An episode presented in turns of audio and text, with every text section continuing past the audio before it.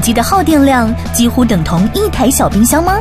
提醒大家，只要将家里的开饮机或是热水瓶加装定时器，白天不在家及深夜睡眠时，让它休息一下下，一年最多能省下约七百五十元。马上装，马上省哦！更多节能小配包，请上节约能源园区网站查询。以上广告由经济部能源局提供。教育部主办的金像奖短片征选获评入选名单公布喽！这些在校园、教室及课堂间发生的故事影片，需要您来按赞。今年票选的影片都是教学现场令您感动或惊奇的内容。影片分为在校学生组及教职员工组。从即日起到三月五号止，获得网友最多按赞数的影片，可以获得新台币五千元。哇！现在就上网搜寻教育金像奖，教育金像奖入围影片等您来按赞。以上广告是由教育部提供。Hello，大家好，我是创世基金会的爱心大使谷谷。你知道维持一位植物人一天的照顾需要花费多少尿片及看护垫吗？即日起至一零七年二月二十八日止，邀请大家到全台 OK 超商，透过 OK Go 机台，以行动力支持公益，帮助植物人卫生用品。爱心专线零二二二三九七八零二二二三九七八零二。加外加外，阿玛波拉，扎根格玛西卡斯达斯，的加古拉布古列列。大家好，我是来自台东的胡代明，这里是教育电台。那罗哇那咿呀那呀哦哎呀，那是你呀鲁玛的呀恩哦，朋友们就爱教育电台。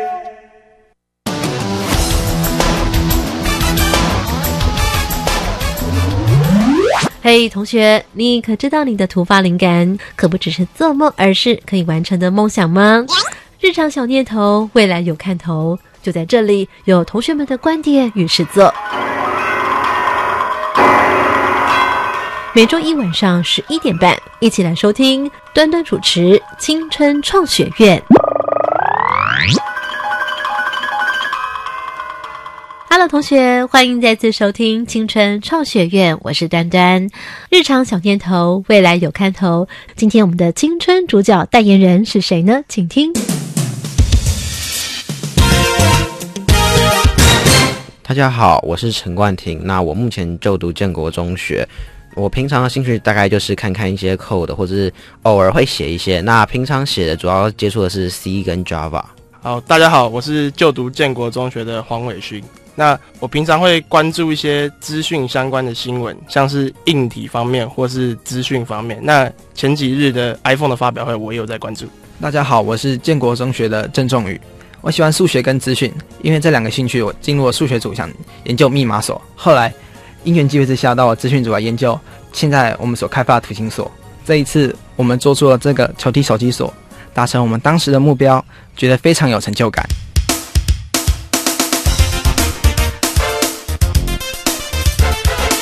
今天节目中呢，端端特别来邀请到是建国中学的同学，在老师的带领之下呢，在我们录室当中，徐雅春老师打声招呼。雅春老师你好，各位听众朋友大家好，我是建国中学的资讯科老师徐雅春。今天呢，我们有两位同学来一起参加快问快答，他们是来自哪个学校的同学呢？大家好，我是苏玉轩，目前就读海山高中。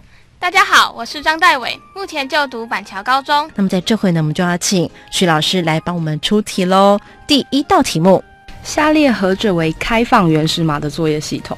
第一个是 Android 系统，第二个是 iOS。请回答。二。好，建中同学呢全部答一，那么玉轩这边答二，为什么你觉得是二呢？玉轩，因为我自己本身是用。iPhone，所以我就选择二。题目里面有一个很重要的关键字，就是开放原始码，对不对？那你知道什么是开放原始码吗？不知道，所以可能就会猜错，这是有可能的哦。来，我们换一位学长，这个建中的同学来这个解释一下。那开放原始码这个机制是在比较早以前由 Linux 等公司等作业系统的创作者提出。那这东西的机制呢，就是我们将所有作业系统的。内容全部开放出来，所以你可以任意的从那份 code 去编辑、修改，进来到写出自己的作业系统。那它的好处有两个，一个是方便大家开发，另外一个是如果它出现问题，譬如说作业系统有漏洞之类的时候，可以迅速的被发现，因为它原始码是所有人都看得到的，那也可以迅速的做修正。呃，取得它的人可以做什么事情？嗯，那取得它的人，他可以编修或者是改动原始码，或是阅读原始码来取得其他的资讯。所以，对于我们开发应用程式的时候，这点蛮非常重要。嗯，在我们开发比较底层的应用程式的时候，常会需要对于 Android 系统本身做一些指令。那这些指令就要从原始码中看出来。老师有什么补充的吗？所以目前大家如果拿到同样都是 Android 系统，但是在不同厂牌状况下，即使你看到版本号是一样，所以你会发现每一个手机看起来有一点点不太一样，因为每一家厂商会自己拿这个原始码做修改，所以每一个厂商做出来的东西都会有一点点不太一样。嗯，来，接下来我们请老师出第二道题目。好，已知的正多面体有多少种？一五种，二十种。请回答。一，老师对吗？对，没错。两位今天来参与我们的快问快答同学，为什么你们猜这个答案？你们是刚好猜对了，还是你们知道就有哪几种呢？刚好猜对了，因为我觉得十种太多。哦，戴维也是吗？嗯，因为对城市的想象没有那么多，所以我也觉得十种太多了。OK，所以我们就有义务、有任务呢，要来回答一下，到底这个五种是哪五种呢？好，那五种是正四面体、正六面体、正八面体、正十二面体跟正二十面体。四面、六面、八面，还有十二面跟二十面。好像我们今天要谈的这个有跟你们有关系，对不对？是哪一个呢？就是我们的正十二面体。戴伟跟玉轩，你们知道正十二面体是怎么样子的形状吗？就是感觉有点像正方形，还是其他的，还是三角形那种。哎，是这样子吗？好，正四面体是由四个三角形组组成的，所以它像三角锥。正十二面体呢？正十二面体是全部都由正五边形所组成的。这样了解哈。如果呢你有这个上网的话，你可以赶紧搜寻一下，你就会看到一个哇正十二面体的形状就跑出来，你就可以知道它是长什么样子了哦。接下来我们请老师出下一道题目。下列何者不是常见的手机生物辨识所？生物辨识所，嗯，好，一指纹识别，二静脉辨识，请回答。二，全部答对了，叮咚。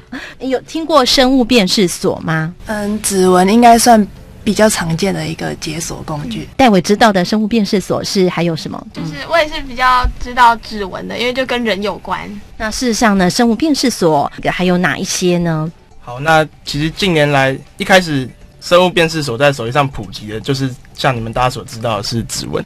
那像 Samsung 的某些机种上面也有虹膜。那最新的 iPhone Ten 的话，有根据深度的脸部辨识。那大家知道虹膜，虹是那个左边彩虹的虹吗？哎，对。生物哪个地方的虹膜呢？眼睛吗？对对，就是辨识眼睛的虹膜的特征。好，生物辨识。但建中同学，你们所做的研究跟这有关系吗？还是你们用其他方式？我们用的并不是生物辨识，我们使用的是图形。那因为它是只有软体的部分，所以在每一个机种上都适用，不会需要说特定的硬体元件来支援我们的解锁功能。哇，听起来很酷哈！好，我们待会就请庞听同学一起来跟着建中同学来了解他们的研究到底是用什么样的原理，为什么想要研究手机锁呢？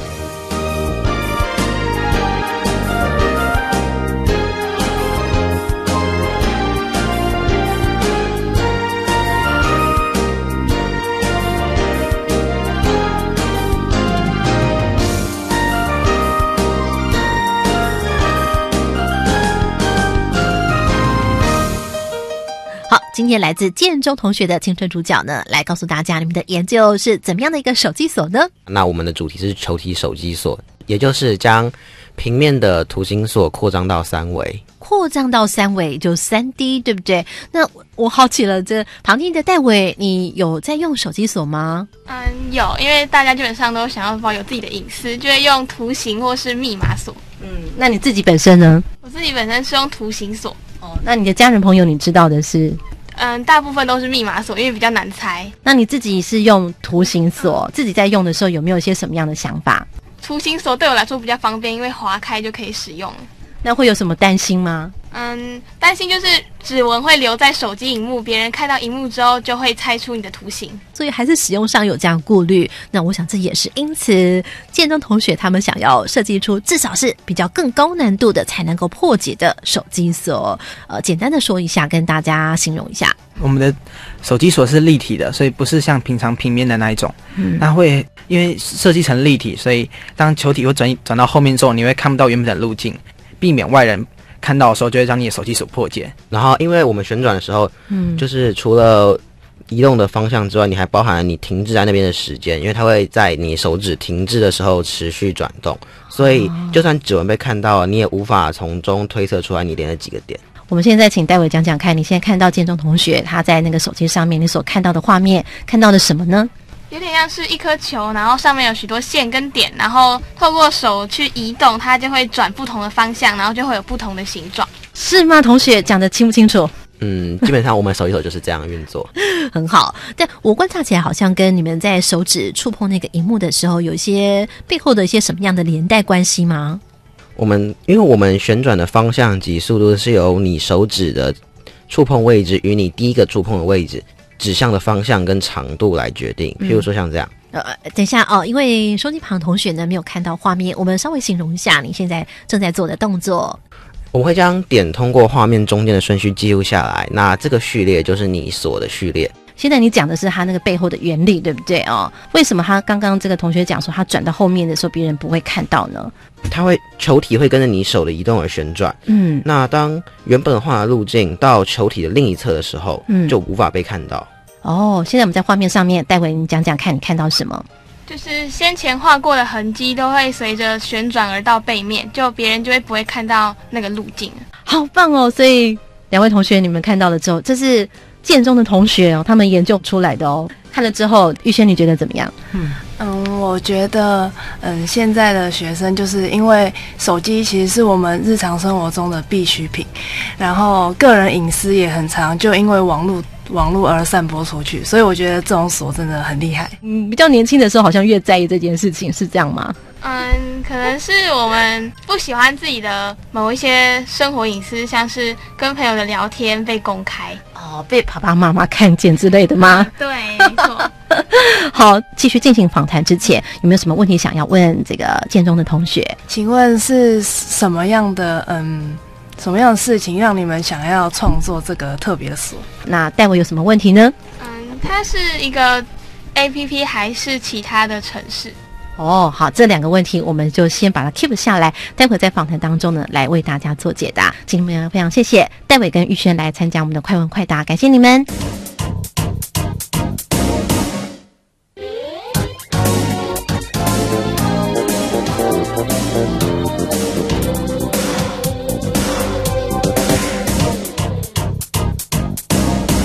因为刚刚前面两位同学他们来参加快问快答的挑战，就特别问到了为什么建中的同学他们想要做这样一个研究发明了？这群同学是不是在日常生活当中有发现自己有被啊开锁的这种情形，还是有有这样困扰，还是觉得这对你们同学来说很重要，还是怎么样？当初的这个研究的那个动机缘起是怎么样子呢？嗯，因为平常我们在校园生活当中呢，有一些同学其实他们还蛮无聊的，他们会试着去破解你手机的手机锁，然后 用你的那个社群网站的账号发绯闻。真的还假的？哦，所以是以这为乐趣，也没有什么恶意，但是就觉得好玩。对，大部分都是为了好玩，但是这样子就让我们意识到，就是我们自己的手机锁可能是不够安全的，所以我们就想说有没有别的方法可以来改进这个手机锁的安全性。那在这回呢，我们了解他们的这个研究动机之后，所以刚刚同学所解释的、所问到的这个题目就是：哎，这个是一个 App 吗？是不是有套一些什么样的模式呢？还是你们完全自己写出来，还是怎么样子呢？冠廷，嗯，那当时我们决定这个主题之后，是为了确保我们这个城市不能再用采用别人的东西嗯。来避免从那边发生的漏洞，哦。因为它毕竟是一个锁，就是尽量不要用别人做出来的东西，可以防止就是那些东西有漏洞的存在。所以我们决定是从头写起，所以我们开发是用 Java 一个字一个字这样把 code 写出来，中间我们采用的是 Android 本身内建的 OpenGLES 的函式库。OpenGL ES，哇，这听起来是另外一堂很专业的课，但至少了解一下，因为它来自于 OpenGL，起码了解一下 OpenGL 是什么呢？那 OpenGL 这东西主要是用来提供 3D 绘图及 2D 绘图。嗯那 OpenGL 在电脑跟手机以及大部分的行动产品中都很常被运用到。好，那回到刚刚前面同学所问的问题哦，这到底是一个 App 还是什么东东呢？其实我想，同学如果没有接触这方面的话，应该都很好奇，哇，怎么这么酷，可以在你们的手机上面直接就可以开启你们的研究发明呢？这到底是什么原理？Android 为了方便开发者开发，有提供一个功能叫做开发者模式。那要进入开发者模式的话，关于在手机设定的关于之中点点选你的系统版本号，连续点选它五次之后，你就会成为一个开发者。了解。所以基本上它是一个 App，但是是你们自己写出来的 App，这样子是不是？嗯，它是一个 App。那这个 App 是我们一步一步写出来，就是我们基本上是每一份每一个执行的环节都要我们自己写，然后自己去测试，自己去修改。这东西是完全从零开始写出来的东西。你们自己写出来的？对，我们用的开发环境是 Android Studio，这样。那那是 Google 为了 Android 开发者特别设计的开发环境。所以你们会写这些的话，后面你可能要具备什么样的基本能力呢？嗯，基本上你需要具备能够看懂，至少要看能看懂 Java 还有 XML 能力。哦，Java 跟 XML。OK，那接下来，所以讲到了城市的部分了。你们在写的过程当中会碰到很多数学问题，是不是？对。那这回我们就要来请问一下我们的小数学家。所以仲宇，你们在处理的时候，这个城市后面呢要解决的那个数学问题是什么？在这个城市，我们是使用正十二命题作为模型，所以一开始我们要找它的坐标，旋转之后会坐在哪些地方？要照坐标旋转的时候，它会落在哪里的？是的。OK，还有呢？以及它正十二命题，因为有二十个点，所以我们要进行在连几个点时，它的组合数会有多少，我们要进行分析。哇，这听起来真的是数学课了吼！但怎么说分析呢？可以再解释一下吗？就是我们在解锁的时候会连接数个点，而那些点就是我们的解这些解锁密码。我们要知道在连接几个点时，它有多少组合数，然后去进行它的安全性的分析。因为我们要找出怎么样情形之下能够有最多的组合数，对不对？对。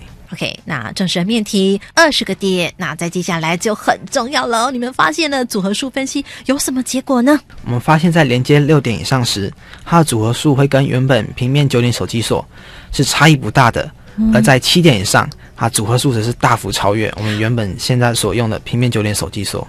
哇，你看同学们讲话的时候眼睛都发光了。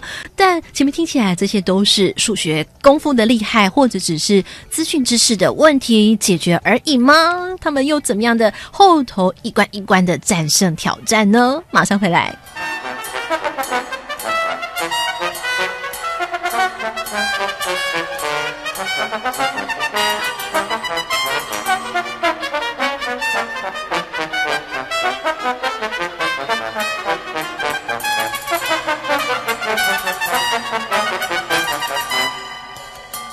解决的问题呢有很多，会不会发生？因为我现在知道说你们个人都有自己的分配工作嘛，对不对？可是会不会有那种就是有些结果是要大家一起来合作的，然后你会发现说，那到底是谁的错误到底在哪里？会不会有这种情形发生呢？嗯因为其实我们像这种城市，每个部分都会互相影响。像是譬如说，如果仲宇那边的数学错，那带进来图形画出来自然也会是错的。嗯那如果仲宇数学是是对的，那我这边写错，那画出来也很可能看起来就像是仲宇的数学是导错了一样。好像听说为了这个，哎，到底是谁的错呢？这个问题也解决了非常非常久哦。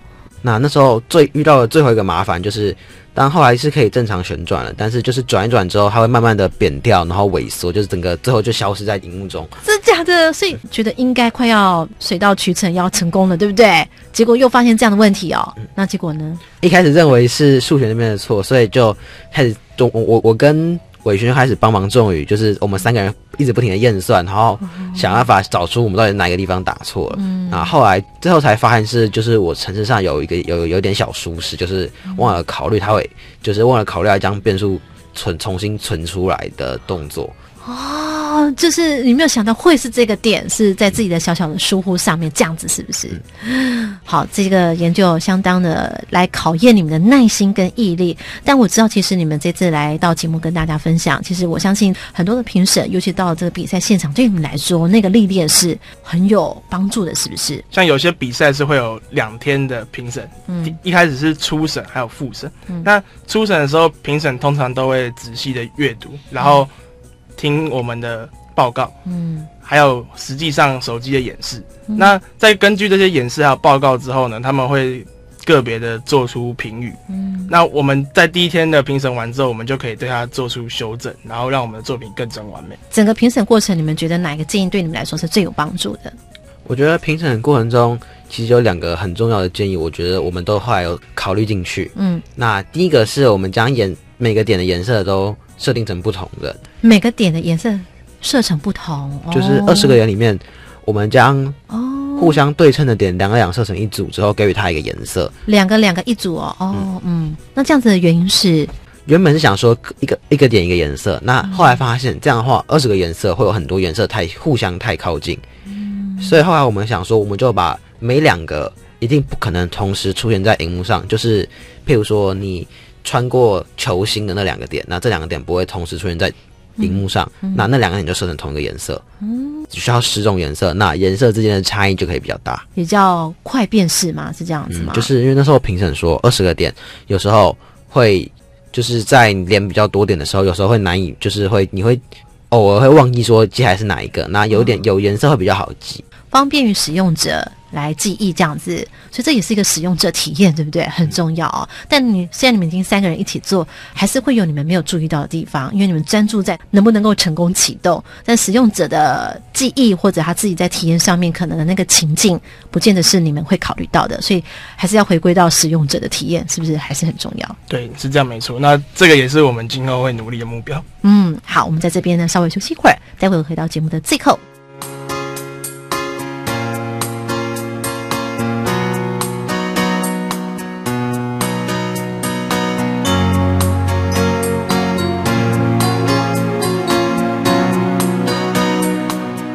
回到青春创学院，今天呢特别来邀请到是来自建国中学的同学。当我们呢在分享他们的荣耀跟成果的时候，会觉得哇，真的是很厉害。但是他们有讲到喽，他们经过了一年的时间，中间的过程会可能大家都是没有看见的那个历程心酸，会不会有很崩溃的时候啊？同学，最麻烦的地方是因为我比较少接比较没有接触过绘图的部分，嗯所以一开始在写画出图形那边的时候，因为这东西很难以上手，而且又不太好使用，加上它是它的写法比较特殊，所以那时候经常发生就是画一画图形就从荧幕上消失这样。啊，荧幕这样消失哦，对，就是可能图形刚画出来，然后三秒之后它就不见了，哇，因为就很很就很多问题都无没办法被解决，就是后来就是让我一度有点想放弃，就是躺在那边都不太想动。哦，你们的三个人的分配大概是怎么样子？好，那诶、我的分配是主要是城市底层部分的架设，还有就是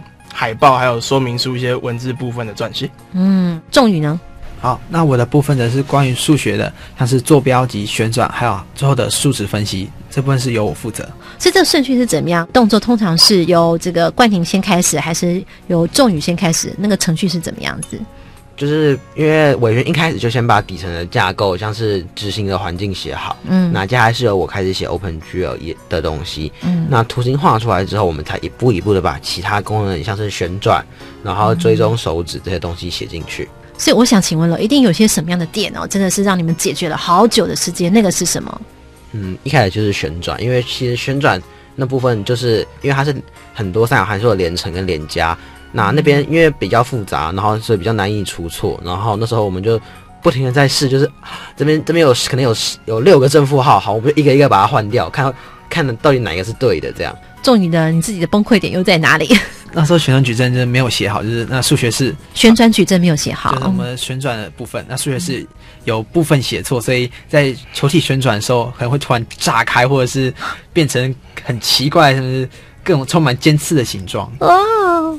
所以呢，我刚刚因为这个冠廷有特别提到了有关于画图形这件事情哦，因为这个过程对你来说，你自己都要去摸索，对不对？还是你有老师教你呢？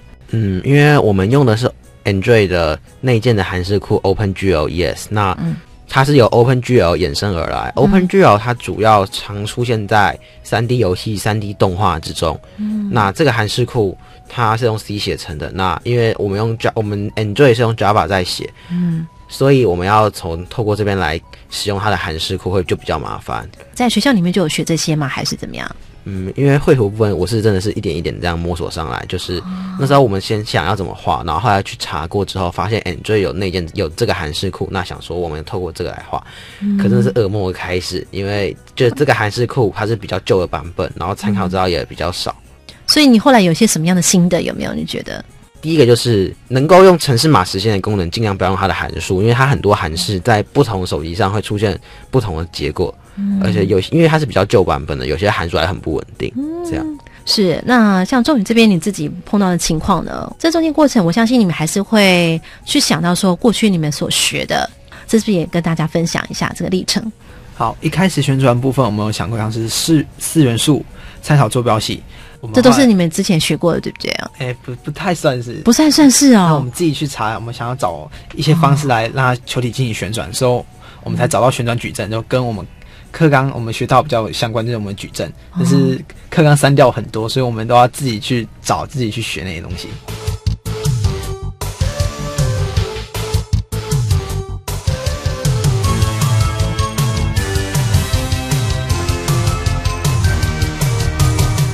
哇，所以终归辛苦一箩筐，但是成就感呢，也是更加难以形容。而有些问题还不见得真的能够找到最佳的解决方案，甚至还没有办法找到问题的解决方式。可是还是要去面对。我们像冠廷刚刚所说，有些函式是非常不稳定的。嗯，那我们原本想要利用一个叫 Fog Fog 的函式来实现，就是图形的后方会渐逐渐变暗的功能。哦，那。当我们在实做这个东西的时候，不管怎么做，它都是黑色的。嗯，那在我们不管怎么查询，也找不到解决方法。于是我们就有另外一个替代方案，就是因为它的 fog 这个函数，它原本被设计出来的功能是将一定距离，就是深度一定之后的点，就是依照它的坐标，会将它逐渐暗化，并让它消失。这样就可以分辨出前后，对不对？哦，结果我没有成功。嗯，奇怪了。fog 这个函数，你只要使用了它，它就会将整个所有，它会让所有的点跟边全部消失。就是它，不管你怎么给它参数，它就是不理你，它就是我就是要全部消失这样。哇，所以到现在这个还是无解，这样子还没有找到老师专家告诉你们到底是为什么这样子，是不是？